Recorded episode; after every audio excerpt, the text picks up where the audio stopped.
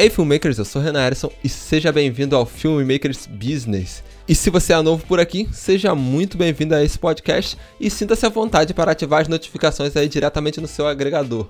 Eu gostaria de usar uma frase muito clichê que é: arriscar tem que estar na veia do empreendedor. Porque assim, se você se arriscar, você vai se destacar e se destacando, você vai conseguir ter uma vantagem em cima da concorrência. Bem no começo da minha jornada do audiovisual, eu lembro que eu tive que fazer uma escolha que foi muito importante na minha vida, assim, foi muito decisiva. E ainda assim, muitas pessoas foram contra ela. Na época, ainda estava começando essa ideia dos drones portáteis, né? Algumas pessoas tinham ainda o Phantom 2 com a GoPro, mas aí era uma coisa que eu não me interessava muito, porque eu achava que tinha muita coisa, tinha que entender de muita eletrônica, eu queria algo que era só pegar e usar. Então, quando lançou o Phantom 3, foi foi aí que eu comprei o meu. E na época eu comprei um Phantom 3 Advanced. E eu lembro que a galera foi muito contra, porque o preço do Phantom era, tipo, muito alto. Era, era, era realmente caro, né? Porque era um lançamento na época, mesmo sendo um Advanced, que era uma versão mais barata. E aí eu ouvi muitas pessoas falando assim, cara, não compra, porque, pô, tu vai gastar dinheiro à toa com isso, não sei o que, é caro, não compra.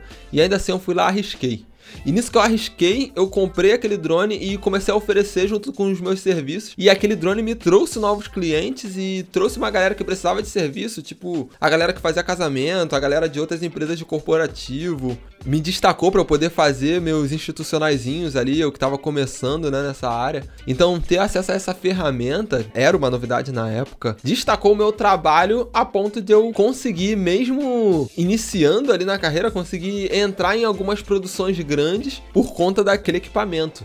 Para encurtar a história, eu lembro que quando eu tive que comprar o meu gimbal, na época eu comprei um Crane V2 e eu tive a oportunidade de trocar esse Crane adicionando mais uma grana em parcelas de forma que eu podia pagar para eu conseguir ter um Ronin M. E aí eu olhei aquele Ronin M e falei, cara, esse equipamento ele é muito profissional, tanto aos olhos do cliente quanto aos olhos dos operadores. Então eu pensei o seguinte, cara, vou comprar esse Ronin vou me destacar no mercado porque quase ninguém tem. E a galera vai começar a me chamar porque eu vou ser especialista por ter o equipamento, eu vou ter horas de operação, eu vou saber como balancear, como ter uma agilidade bem rápida do que as pessoas que estão alugando. Então isso fez com que eu trabalhasse para diversas pessoas porque eu tinha arriscado mais uma vez e comprado o Ronin M. Então se você está ouvindo esse podcast e está esperando uma reflexão sobre investimentos, eu te digo para ficar atento a uma coisa: arrisque. Se você se arriscar, você vai se destacar. Se você se destacar, você tem uma vantagem em cima de todos os seus concorrentes. Então é isso, pessoal. Esse podcast vai ficando por aqui. Não deixe de compartilhar com os amigos se você gostou e de me seguir nas redes sociais, arroba.